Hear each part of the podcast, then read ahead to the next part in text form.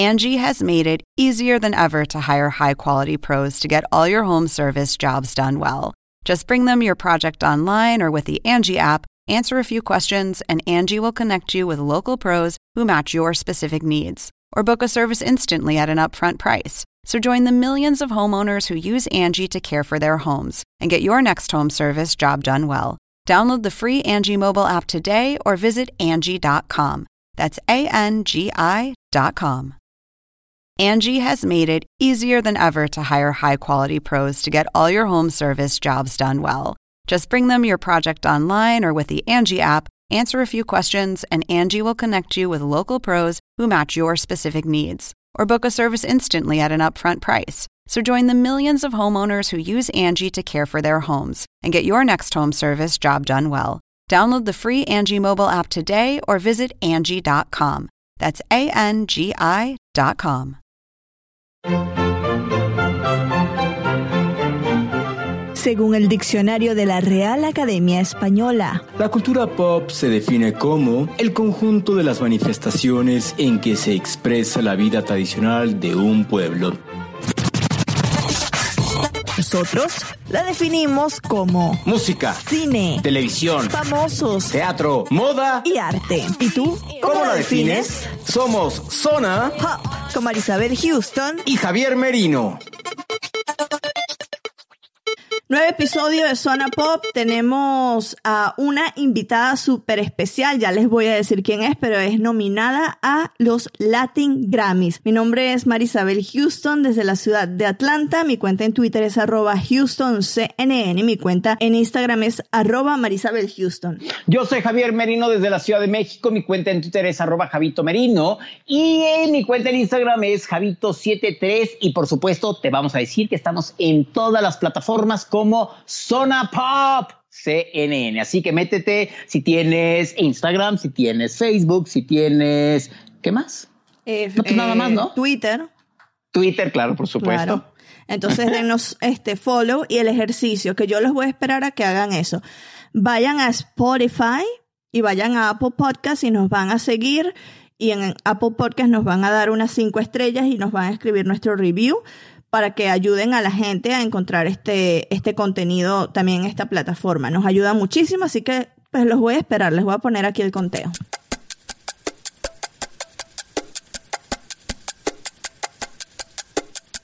Y hoy vamos a platicar, el episodio de hoy está dedicado a la entrega número 19 de los Latin Grammys que se llevan a cabo en Las Vegas y platicamos con dos mujeres muy, muy importantes. La primera, tú hiciste la entrevista. ¿Con quién fue Marisabel? Sí, la hice yo porque con el cambio horario en México nos dimos cuenta que para Javier era muy temprano. y ya tenía otra, este, otro compromiso. De hecho, fue el día que entrevistaste a Diego Luna. Sí. Entonces, por eso es que había un conflicto de horarios, entonces no pudo entrar él. Pero bueno, entrevistamos a Rosalén, eh, que es una cantante española que tiene unos temas, por Dios, este es su tercer disco, este, que es por el que está nominada a los Latin Grammys en dos categorías súper importantes, que es la de álbum del año y la de canción del año. Ella, como ya les dije, española, eh, hace unas canciones con historias reales y este disco por el que está nominada, que es Cuando el río suena, eh, a mí tiene dos temas que eh, en lo particular son mis favoritos. Con el que está nominada Canción del Año que se llama La Puerta Violeta, en donde ella también es compositora. Es una canción feminista que habla de estar en una relación en donde te, te abusaban este, y finalmente dijiste basta, saliste de la, de la relación y, y lograste ser fuerte, ¿no? Sobreviviste a esto. Ella escribió una canción sobre em, pues esta situación y que este año viene muy acorde a todo lo que es el movimiento Me Too y tiene otra canción dentro de este mismo disco que no les quiero adelantar mucho, pero es algo eh, familiar que descubren luego de décadas de estarlo buscando. Nada más escuchen la entrevista, ahí les va. Una niña triste en el espejo me mira prudente y no quiere hablar. Bueno, yo con mucha alegría recibo por primera vez a Rosalén acá a CNN Español Digital y a Zona Pop. Ella se nos une desde Madrid, ¿no, Rosalén? Exacto, sí, sí, vivo en un pueblecito de, Madrid. Bienvenida a, nuestro sitio, a nuestro podcast y te tenemos porque bueno, tienes un disco espectacular que yo me lo escuché después de que una amiga, eh, compañera de trabajo, me dijo, tienes que escuchar a Rosalén, es magnífica, transmite muchas cosas en, en, en sus canciones y por supuesto, tras las dos nominaciones que tienes a los Latin Grammys, este disco es tu tercera producción discográfica cuando El río suena. ¿Qué satisfacciones te ha traído? Porque, a ver, que no te conozca puede escuchar el disco cada una de las canciones y vas a ver tu historia familiar por completo. Exacto, sí, sí, he contado de más, ¿verdad? bueno, he, contado historias personales y, de mi casa que, porque yo andaba en búsqueda interna, entonces lo primero que hice fue sentarme frente a mi abuela y mis padres y preguntarles de dónde vengo, ¿no? Porque creo que es de esa manera con la que podemos tener un poco de idea de dónde vamos. Y entonces, claro, pues cuento un poco historias que tienen que ver con la historia política de mi país, em, con historias que dolieron en su momento, por eso se llama Cuando el río suena, ¿no? Porque se les criticó mucho por determinadas cosas, pero es también como, es una terapia familiar, ¿no? Mm, y un decirles a mi familia que estoy muy feliz por, por mi raíz, mm, estoy feliz eh, por donde vengo y, y, bueno, que creo que está contado además con mucho respeto y mucho amor, mm, porque quería también provocar un poco de empatía ¿no? en la gente, que, que, sea capaz de ponerse en la piel de los otros y preguntarse qué haría en determinadas situaciones. Bueno, palabras que son cuidadas porque además eres psicóloga y estudiaste musicoterapia y entonces eh, imagino que esta, esta pregunta ya te la han hecho infinidad de veces en España, pero cómo tu carrera y tus estudios te han funcionado a ti para escribir canciones que generen un sentimiento de empatía en quienes la escuchan, ¿no? Porque son muchas personas que me han dicho que conectan con cada una de, tus temas, eh, eh, en, particular con La Puerta Violeta, y generan esos sentimientos tanto de alegría como en momentos de, de, tristeza, pero más alegría, ¿no? ¿Cómo ha servido para ti tu carrera de eh, psicóloga en, tu faceta de cantautora? Bueno, claro, o sea, estudiar, leer en general, pues a uno le hace crecer a todos los niveles, ¿no? Y, y, yo creo que también a, ser mejor persona. Y si encima es psicología, que es el estudio del comportamiento humano, de la mente humana, pues imagínate, ¿no? Lo que me ayuda a la hora de escribir canciones o, o cuando quiero hablar de, bueno, de la sociedad en general y luego pues también para entenderme a mí, para entender todo lo que, lo que me está pasando.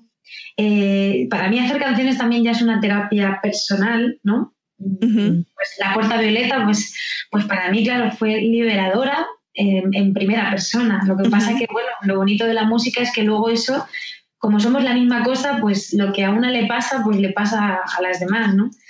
y, y bueno, pues por eso yo creo que, que me ha servido tanto y que me sigue sirviendo, ¿no? Y no tengo que dejar hablar la psicología porque, porque me hace bien, claro.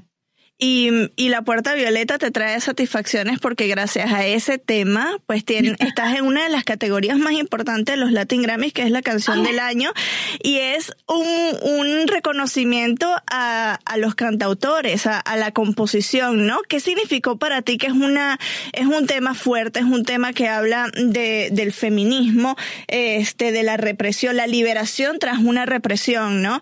¿Qué significó para ti al ver que esa canción en específico es la que la academia decidió meter en esta categoría. Sí, pues mira, la verdad es que estoy sorprendida y estoy pues con mucha ilusión y mucha esperanza precisamente por eso, ¿no? Lo primero que pensé cuando me enteré de las nominaciones, aparte de llorar dos o tres días seguidos, lo que, lo que pensé y que era lo que más me, me emocionaba era cómo es posible que una canción que hable de esto llegue hasta ahí, ¿no?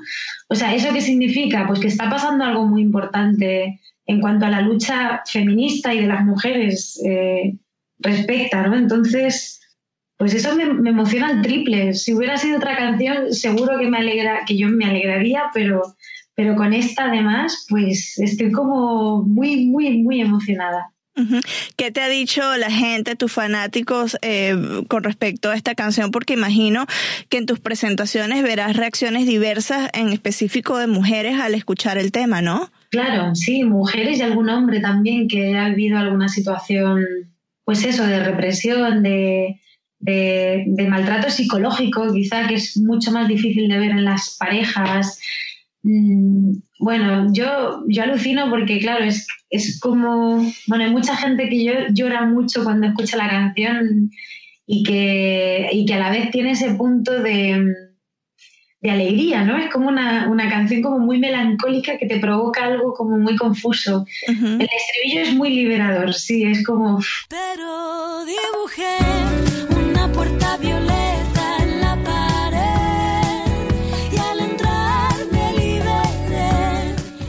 Dibujé una puerta violeta y, y me liberé y acabé pues en un prado verde feliz, ¿no? Pero mientras sí que estoy en, los, en, las estrofas pues estoy hablando de imágenes que son duras en realidad si uno las, las piensa. pues sí, pues sí provoca muchas cosas y no sé ni cómo, ni cómo ha salido, pero estoy feliz. bueno, yo mientras estaba escuchando el disco tengo anotaciones aquí dos. Instro, a ver si lo logro pronunciar bien, estoy ahora trancada, falta de café, es lunes. Introspección y especie de catarsis. Para ti esto es lo que significa el disco, una catarsis. Ya lo decías que fue terapia familiar, pero para ti en lo personal fue catarsis. Ay, totalmente, totalmente. O sea, en realidad, bueno, yo eh, pasé un año regular por muchas historias y ha sido el año donde yo compuse este disco, ¿no? bueno, de, estar un poco perdida, de vivir cosas que no, que no son bonitas, de decepciones, de yo qué sé, de reencontrarme con, pues eso, con estas historias también familiares. Entonces, pues mira, al final siempre lo que uno dice, ¿no? Si no hubiera crisis, em, no, no, no evolucionaríamos. Y a mí, pues si no me hubieran pasado ciertas cosas así tristes, pues no hubiera sacado este disco ni hubiera aprendido un montón de cosas. Así que, pues mira, hasta de la tristeza hay que alegrarse a veces. Claro, bueno, y, y si no hubieses hecho este disco y si no hubieses entrevistado a tu abuela, no hubiesen salido a la luz en donde estaba su hermano, ¿no? Enterrado. Es la canción Justo. Sí. Y cuentas algo tan lindo que es entrevistar a tu abuela durante dos años. Familiarmente, ¿Cómo, cómo fue el, bueno, ya sabemos el desenlace, pero qué sentimientos generaron en tu familia ah, durante todo este proceso de investigación y finalmente cuando vieron la historia, la historia de tu familia plasmada en esta canción que por demás es preciosa? Todos le llamaban justo, justo, de nombre y de acción, el mayor de cinco hermanos, elegante, el más prudente de un pueblito de la Sierra del Segura, sastre y leñador de profesión es, es, brutal lo que me ha pasado con esa canción. Yo, bueno, yo, llegué a pensar que llevaba un fantasma en la nuca, ¿no? Lo digo mucho porque, porque yo empecé a escribir la canción de, nuestro desaparecido de la Guerra Civil Española, eh, sin, bueno, sin imaginar ni de broma que íbamos a, a, encontrarlo. Es que yo ni siquiera lo busqué, ¿no? O sea, fue todo como una casualidad empezar a escribir sobre él después de 80 años, ¿no? Las casualidades pues me fueron llevando a, a, la asociación de la, bueno, de la memoria histórica, ¿no? de la recuperación de la memoria histórica, en el que había un listado en, el que aparecía justo en un pueblo, además cerca de donde yo vivo. Entonces, imagínate pues la locura que, que ha sido el, el, poder decirle a mi abuela después de 77 años, sé dónde le puedes llevar una flor a tu hermano, ¿no? Y bueno, lo que, lo que ha significado para mí también todo eso que estudié en psicología de las fases del duelo ante un desaparecido, pues de verdad comprobarlas en casa. ¿no? Además es un tema que en España pues cuesta mucho hablar sobre la memoria histórica y sobre los desaparecidos, porque bueno, como pasó hace tanto tiempo, eh, y después de, claro, de una guerra entre hermanos, como dicen, pues, pues es durísimo hablar. Pero hay muchas cosas que hay que resolver, resolver y, yo pues quería contarlo a través de esta historia, porque de verdad que algo se ha calmado dentro en mi casa y sobre todo a mi abuela, sabiendo simplemente dónde está su cuerpo, ¿no? Ya, porque lo único que quería era saber que no estaba en una cuneta, yo qué sé. Claro. Pero hay muchos desaparecidos y es un tema que, bueno, a ver qué pasa. Y ese amor tan sagrado, tan callado,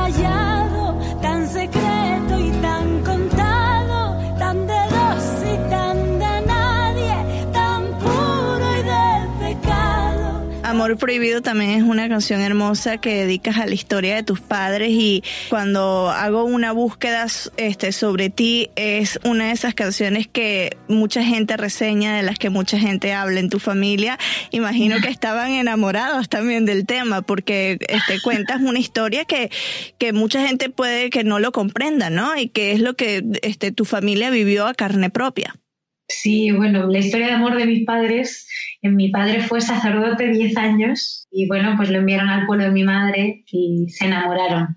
Y mi, mi familia es súper creyente, entonces imagínate también, pues esto ocurrió a finales de los 70, tuvieron que tomar otras decisiones y, y también fueron muy criticados en el pueblo. Y es una historia que también dolió tanto que a mí apenas me han hablado de ella en casa, ¿no?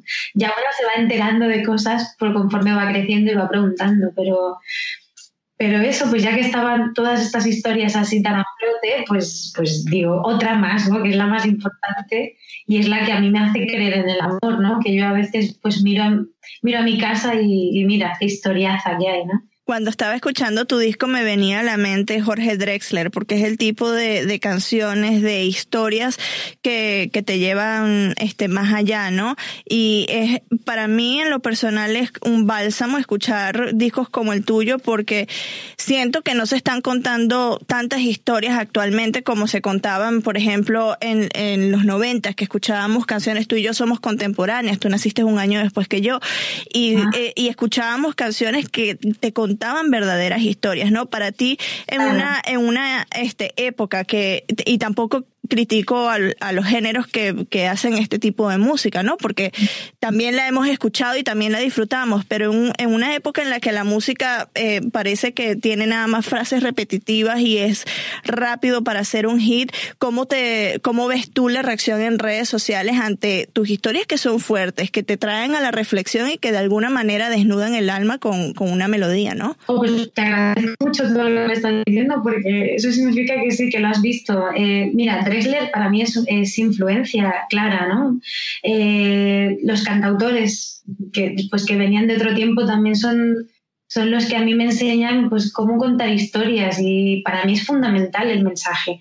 Es necesario que haya canciones que te hagan bailar y que no te hagan pensar en nada, pero bueno, hay que compensar y, y a mí pues en este disco me apetecía mucho contar historias y, historias fuertes, claro que sí, porque, bueno, o sea, es que hay que contar lo que ha pasado, que esa es la realidad, ¿no? La historia a veces en la, escuela, en un libro, ¿no? Sino la que te cuentan los que de verdad la vivieron. Entonces, bueno, eh, creo que eso, que no todo es blanco o negro, hay grises y que es maravilloso pues ponernos en situaciones diferentes para, pues, para preguntarnos cuánto de humanidad tenemos cada uno dentro, ¿no? Bueno, tres puntos suspensivos que ya nos tienes acostumbrados con tus discos y con los tres puntos suspensivos bajo tu delineador de ojo de gato. Y esos tres puntos suspensivos también vienen eh, cerrándolos o los vas a cerrar en un libro que estás por lanzar eh, en unos días, ahorita en noviembre. Es increíble que ya estemos a la vuelta de la esquina. Cuéntame de este libro que contienen reflexiones tuyas, ¿cierto? Sí, sí, bueno, ya llevo como varios años con, con lo del libro. Eh, me, o sea, les ha costado un montón convencerme a la gente de que lo sacara. Pero bueno, creo que es algo muy honesto porque cuento un poco lo que he vivido en estos seis años, ¿no? Desde que yo firmé con, con Sony o con los managers y, y, bueno, pues es como todo lo que hay detrás de las canciones, de lo que hay detrás de, este, de este trabajo de locura maravillosa. Eh, hay cosas muy divertidas, hay cosas duras, pero ya es como, mira, ya, que me había puesto a contar todo, pues lo poco que me, que me quedaba por contar, pues lo cuento en el libro y, y creo que la gente que quiera saber un poco, pues eso, qué hay detrás de todo, que vea como la persona que hay detrás de, de lo que se muestra en un escenario, pues puede aportar, puede aportar. Se lanza en España el 22 de noviembre. ¿En América también estaría disponible o es algo que, bueno, ya estaremos pendientes en tus redes sociales para saber? Espero, ojalá y se consiga eso. De momento es en España nada más, pero bueno, vamos a cruzar dedos a ver si ojalá y se, se pudiera vender también en, en otros lugares del mundo. Bueno, ya lo voy a mandar a encargar a España para que me lo traigan aquí a América y yo poderlo disfrutar. No quería cerrar esta entrevista eh, sin mencionar un aspecto fundamental de lo que es tu espectáculo y es Beatriz Romero. Desde hace seis años la tienes y me parece una iniciativa preciosa porque conozco a gente que tiene este deficiencias auditivas y que en oportunidades no pueden disfrutar el, los conciertos en específico como si lo pudiésemos disfrutar otras personas que tenemos eh, la bendición de tener nuestro sentido de la audición este completo, ¿no? ¿Cómo inició sé que inició hace seis años, pero ¿cuál fue ese motivo por el que dijiste la tengo que tener en mis espectáculos para que todos, todos puedan disfrutar de mi música? Pues fue una casualidad, como las cosas importantes. Como las cosas maravillosas, sí. Exacto. Eh, ella y yo, mira, nos conocimos en Bolivia, eh, en cooperación internacional, cuando yo estaba aún estudiando psicología y ella trabajaba en un instituto con alumnos sordos. Entonces, bueno, pues ahí en Bolivia, cuando yo agarraba la guitarra y nos pegábamos las fiestas, ella se ponía una nariz de payaso y interpretaba. Entonces, pues de repente nos convertimos ahí como en un dúo que, que a la gente pues le gustaba mucho, nos divertía. Y luego, encima, pues claro, cuando regresamos a España y empecé a decirle que viniera alguna vez alguna canción, algún concierto, pues me di cuenta que lo único que hacía era multiplicarlo todo, que absolutamente todo el mundo podía venir a escuchar y a, introducirse en, las emociones, que no sé, era como algo que tenía que pasar sí o sí, ¿no? Entonces, pues bueno, ya en poquito tiempo se convirtió en media mitad y yo creo que seguiremos así muchísimo tiempo. Bueno, Rosalén, como ya les dije, está nominada en dos de las principales categorías. Dice que no se lo cree, que está muy nerviosa. Eh, las dos categorías son álbum del año, que está junto a Pablo Alborán con Prometo, a J Balvin con Vibras, a Chico Buarque con Caravanas, a Jorge Drexler que es uno de sus héroes personales, Salvavidas de Hielo, el David Aguilar con Siguiente, Cani García con Soy Yo, Natalia Lafourcade, que este disco para mí es uno de los mejores de este año con Musas Volumen 2, Luis Miguel, México por siempre, Monsieur Periné con Encanto Tropical. Y en la categoría de canción del año, pues es que es muy larga. Vayan a nuestra página y leen este, la nota que estamos haciendo de Rosalén para que vea con qué otras personas está nominada, pero entre ellos está Tu vida, mi vida, que es una canción de Fito Páez que también lo entrevistamos en su momento qué increíble debe de ser y qué satisfacción debe de darte el estar en dos de las categorías más importantes, estar nominada. Ahí sí, literal, ya con estar nominado te sientes triunfador, ¿no? Claro, ganar el gramófono debe de ser todavía más, más satisfactorio. Sí, y sobre todo, como ella dice, estar nominada en categorías de personas que la han inspirado como cantautora, como Jorge Drexler, que en, que en ambas categorías comparte este nominación con él. Ella ya dice que se siente agradecida, ¿no? Eh, que es la cereza del pastel si, si gana el premio, si lo alza allá en Las Vegas, pero desde ya se siente muy agradecida con la academia y como tú dices, dos de las categorías más importantes, wow, chapó. Gracias, Rosalet, por haber estado y ya ser parte de la familia Zona Popera. Y la segunda entrevista, Marisabel, literal, ¿tú estabas en dónde? ¿En Ámsterdam de vacaciones o en dónde fue? Cuando descubrimos ese, mm, este, que, hicieron el anuncio. Sí. Sí, fue en Ámsterdam, estaba en Ámsterdam. De repente estábamos en, Instagram y estábamos platicando Marisabel y yo y vemos que el, el Instagram de los Latin Grammys presenta el póster o el afiche oficial de la entrega número 19 y los dos quedamos así de... Lo necesitamos en nuestras vidas.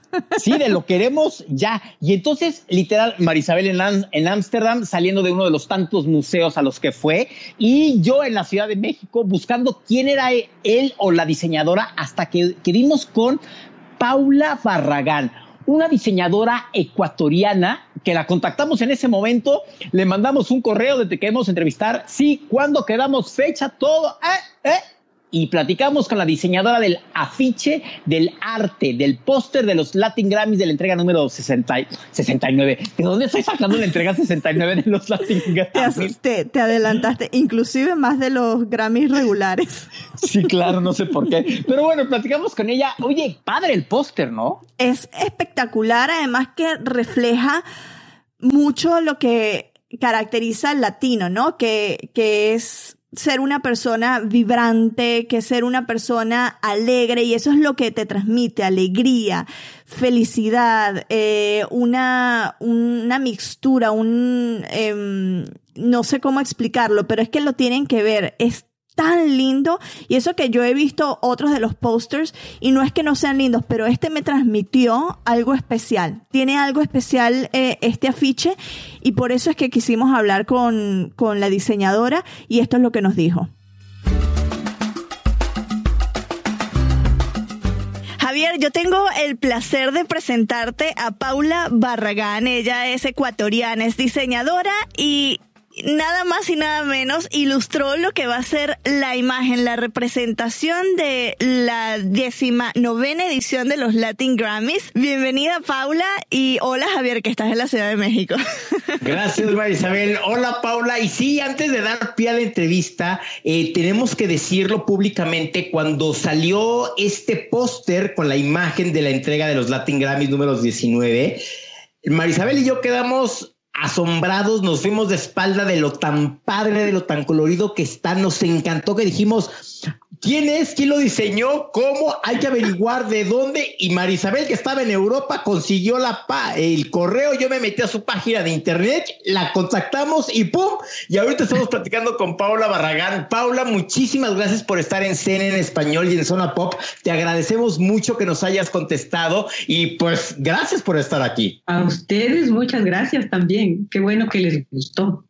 Paula, ¿cómo fue el proceso para, por ejemplo, diseñador? en próximas ediciones que estén interesados. Abren una convocatoria para ustedes, los diseñadores, que envíen sus propuestas o cómo tú llegaste a los Latin Grammys. Eh, bueno, fue una gran sorpresa. La verdad es que no, yo no estaba muy enterada de cómo funcionaban los Latin Grammys. Y una, una mañana en marzo abrí el internet para, para revisar los correos como todos los días y me encontré con un mensaje que tenía de tema la Academia Latina de Grabación. Entonces, claro, abrí enseguida y, dije, pero es un poco raro porque yo no soy cantante de música. Entonces, pensé que tal vez era algún diseño de portada que había hecho o algún afiche. Pero bueno, entonces enseguida leí la carta, era escrita por el presidente de la Academia Latina de Grabación y él me contaba un poco cómo funciona la academia y los Latin Grammys. Entonces ahí me contó que en cada edición, cada año, ellos escogen un artista latinoamericano para que haga una obra de arte, la cual va a ser eh, usada en toda la gráfica ¿no? de los Latin Grammys, en afiches, catálogos de invitaciones. los boletos también está, sí. Entonces, eh, ahí me preguntaba si, si yo quisiera hacerlo. Me explicaba que no habían tenido antes un artista ecuatoriano, que ya habían pasado por ahí varios artistas latinoamericanos, pero que no tenían uno ecuatoriano todavía y que habían visto mi trabajo, la página web, creo, y que entonces que me proponía eh, hacerlo para esta edición, que lo piense bien esa noche y que al día siguiente él me llamaría para ver si yo estaba de acuerdo. Entonces, claro, por supuesto, salté de la silla y dije, qué bonito. Claro, después me asusté un poquito y dije, ¿será que puedo? ¿Será que lo hago bien? Pero claro, no, después enseguida sentí que, que era algo para mí, que, que, me gustaba mucho hacerlo. Oye, Paula, y ok, hablaste con el señor Avaroa y, o sea, te dijo, pues ahora sí que desarrolla tu creatividad, tu estilo y... ¿Qué música tuviste que escuchar? Porque imagino que te inspiraste mucho en la música haciendo un cartel para los Latin Grammys, ¿no? Claro, todo el tiempo escuchando música, absolutamente. Pero sí, entonces, bueno, él me explicó, me dijo, bueno, tienes toda la libertad, lo único que te pedimos es que sea un arte más o menos de un metro por 30 o un poco más grande, eh, y el afiche debe incluir el logotipo del Latin Grammy, ¿no? Es este gramófono. Entonces, bueno, yo enseguida primero me puse feliz de saber que era tan libre la situación que yo podía realmente inspirarme y, poner ahí lo que yo, ¿no? De la música latina. Como creativa, eso es espectacular, ¿no? Que te dieron alas abiertas por completo para volar y, y hacer volar tu imaginación. Exacto. Bueno, y entonces sí, me puse a escuchar música eh, y, me puse a pensar qué es para mí, ¿no? La música y, sentí que era algo muy vital, ¿no? Es algo esencial. Yo digo siempre que es un poco como la sangre, como el corazón que tiene ese ritmo, sus latidos y que y que sin eso no habría cómo vivir. La música, la música está todo el tiempo ahí y, te cambia de ambiente, te, te, te da sentimientos, te hace te hace cambiar de una cosa a otra. Y bueno, entonces para eso yo pensé en los amigos músicos que tengo, en los bailarines y cómo ellos crean sus, sus composiciones eh, usando sus pausas, sus silencios y mezclando con las notas, con sus cadencias. Y de esa manera pensaba, ¿cómo puedo hacer que este afiche suene? Yo quería que cuando la gente vea el afiche, sienta que está vibrando, que esa cosa sale con ritmo, que, que, tenía como mucho sonido. Entonces, entonces, bueno, pensé, pensé que que era como una canción que fluye, que cuenta una emoción. Y, en esta planta, porque obviamente puse primero el logotipo, porque el logotipo tenía que ir, entonces fue lo primero que entró en, mi página. Y, luego de ahí sentí que empezó a salir la música del gramófono y creció como una planta, o sea, ya, ya, ya en el papel yo sentí que eso salió así, ¿no? Como una planta grande, como una enredadera que, crecía para arriba, para abajo, con frutos jugosos de todos tipos, flores fragantes, y de ellas crecía la vida, los animales. Y, entonces fue, fue un poco así, como una selva, donde, donde pasa de todo. Eso sentí que era el afiche. Pero además, algo que yo tengo que decir, eh, Paula, yo honestamente no te conocía, no había escuchado hablar de ti. Y entonces cuando entré a tu página web y empecé a ver todos los diseños que haces y los comparaba con el póster, en definitiva, tiene el toque Paula Barragán, es 100% tu toque y lo estamos viendo ahorita. Para quienes nos están escuchando, estamos en comunicación con Paula vía Skype, quien está en su estudio y tiene atrás cuadros muy coloridos, muy que, o sea, que, son, ese, ese, es como tu toque que lo comparas y ves los colores tan vivos, tan vibrantes, como dices, llenos de música, porque ves las notas musicales en el afiche, ves a las personas que están bailando, los que están cantando, y de veras que te contagia, te da, te, transmite como alegría, emoción, eh, como buena vibra, como buena energía, ¿no? Muchas gracias por todos esos comentarios.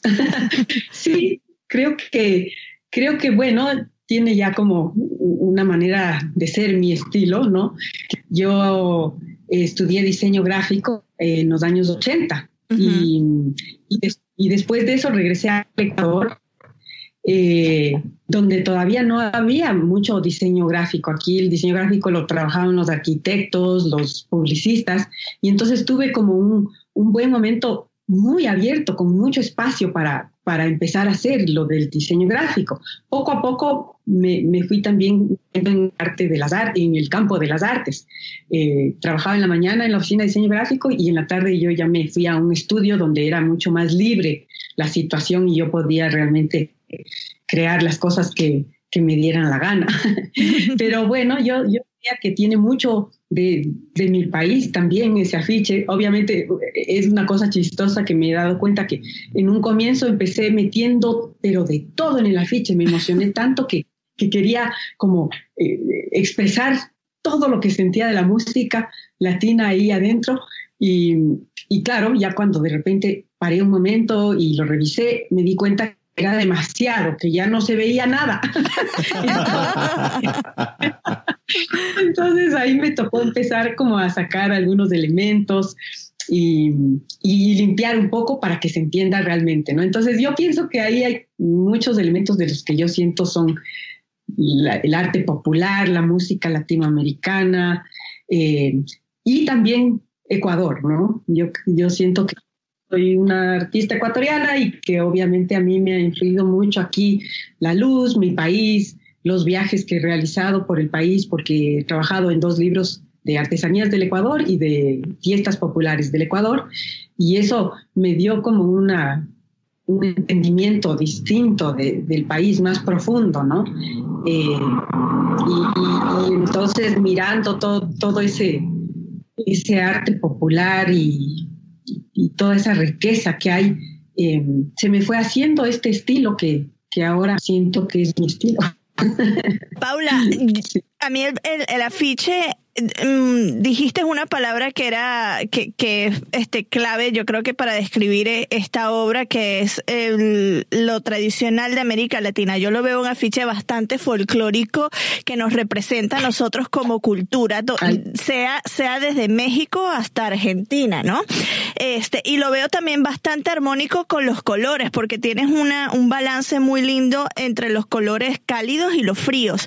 Pero veo que predomina predominan los colores cálidos. ¿Es algo que en tu arte eh, predomina? Porque ya los veo allá al fondo, que veo más colores cálidos que fríos. Creo que sí, predomina más eh, el, color así intenso, aunque ahora estoy haciendo el ejercicio de, tratar también de hacer las otras combinaciones que me gustan muchísimo también, usar los colores más pasteles eh, y más fríos.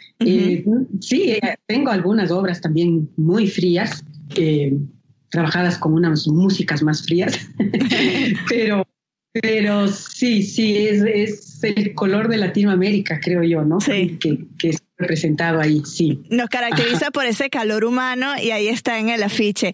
Muchísimas gracias por unirte a nosotros, por... Mm, abrirnos las puertas de tu taller y por hablar eh, de lo que se mm, significa para ti la creación de este arte y ya esperamos tener una copia de ese afiche en nuestras manos porque yo le dije a Javier, este afiche yo sí lo pongo en mi casa, yo sí lo quiero tener en mi casa. Qué bueno, me alegro. Ya, ya les mandaré un, un hito. Paula, muchísimas gracias por estar con nosotros, por transmitirnos esta alegría que le imprimiste al afiche, al póster. Gracias y mucho éxito en la entrega 19, porque seguramente muchos artistas van a querer acercarse contigo a preguntarte y a saludarte por este póster. Y a pedirte el autógrafo, imagínate. A ustedes muchísimas gracias y espero verles allá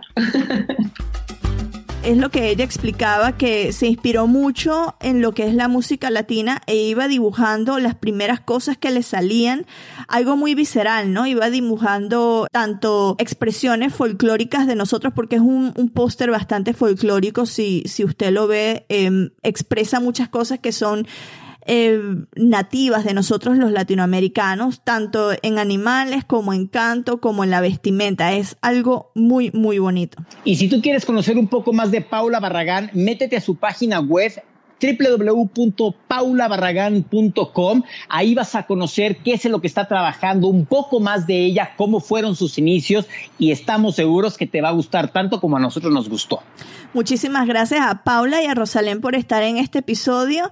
Y bueno, a Rosalén la mejor de las suertes en esas dos categorías. Ojalá que logre alzar el gramófono y que la tengamos aquí de nuevo, porque de hecho en la entrevista que usted acaba de escuchar, ella dijo que va a lanzar un libro eh, que sería todos sus discos terminan siempre en tres puntos, entonces su libro es para cerrar esos tres puntos suspensivos, eh, que son una serie de ensayos em, de su vida. Entonces eso también está interesante, nos los comenta ahí. Ojalá que la tengamos ya próximamente porque es alguien que además es psicóloga, Javier. Es Ay, Dios, me da miedo esa plática, me, da miedo esa plática, porque un psicólogo siempre te analiza cuando está hablando contigo de, mm, esta persona está como trastornada. No le tengas miedo, no le tengas miedo. Yo soy Javier Merino desde la Ciudad de México, mi cuenta en Twitter es arroba Javito Merino y en Instagram me encuentran como Javito73. Y yo soy Marisabel Houston desde la ciudad de Atlanta. Mi cuenta en Twitter es arroba HoustonCNN, mi cuenta en Instagram es arroba Marisabel Houston. ¿En dónde nos pueden seguir, Javier? en todas las redes sociales nos encuentran como Zona Pop CNN, nuestra página eh, de internet. Estamos en www.cnne.com diagonal o barra Zona Pop. Bien, pensaba que te ibas a trabar en algún momento. bueno, y nosotros estamos esperando nuestro Latin Podcast Award porque supuestamente ya está en camino. ¡Eh! Oye, sí, de hecho yo tengo que mandarle por PayPal el costo, pero jamás me dio la cuenta. Ah, bueno, envíale y dile que por favor te dé la cuenta para que te envíen el premio. No te vas a quedar sin tu, sin tu estatuilla, iba a decir gramófano, algún día. Con estas voces que tenemos tiene, tiene que ser spoken word porque nosotros cantar... Oye, bueno, hay, libros, hay discos que son grabados como de lectura. Entonces, claro, son los que se llaman spoken word. Exactamente. Entonces ahí podríamos participar en algún momento. Claro, cuando eh, admitan esta categoría en los Latin Grammys, que así están los Grammys regulares y de hecho, este Hillary Clinton creo que se ganó un, un Grammy eh, por el spoken word. Sí, por eso es que digo, sí, por eso es que digo de que sí podemos participar en los Latin Grammys. Sí, bueno, ojalá que, que por favor la, la, academia. La, academia la considere y después nosotros mandamos nuestra nominación. Y ahí van a decir así de, ¿really? ¿En serio? ¿En serio? Neta, neta, neta, neta. Vemos ya después qué libro les leemos en Spoken Word. El de Juan Rulfo, el llaneo en, en llamas. Ese. No, imagínate, imagínate. Bueno, ya terminamos. nosotros pensamos, sí, ya vámonos. Ahí nos despedimos y nos vemos en otra ocasión. Hasta luego. Adiós.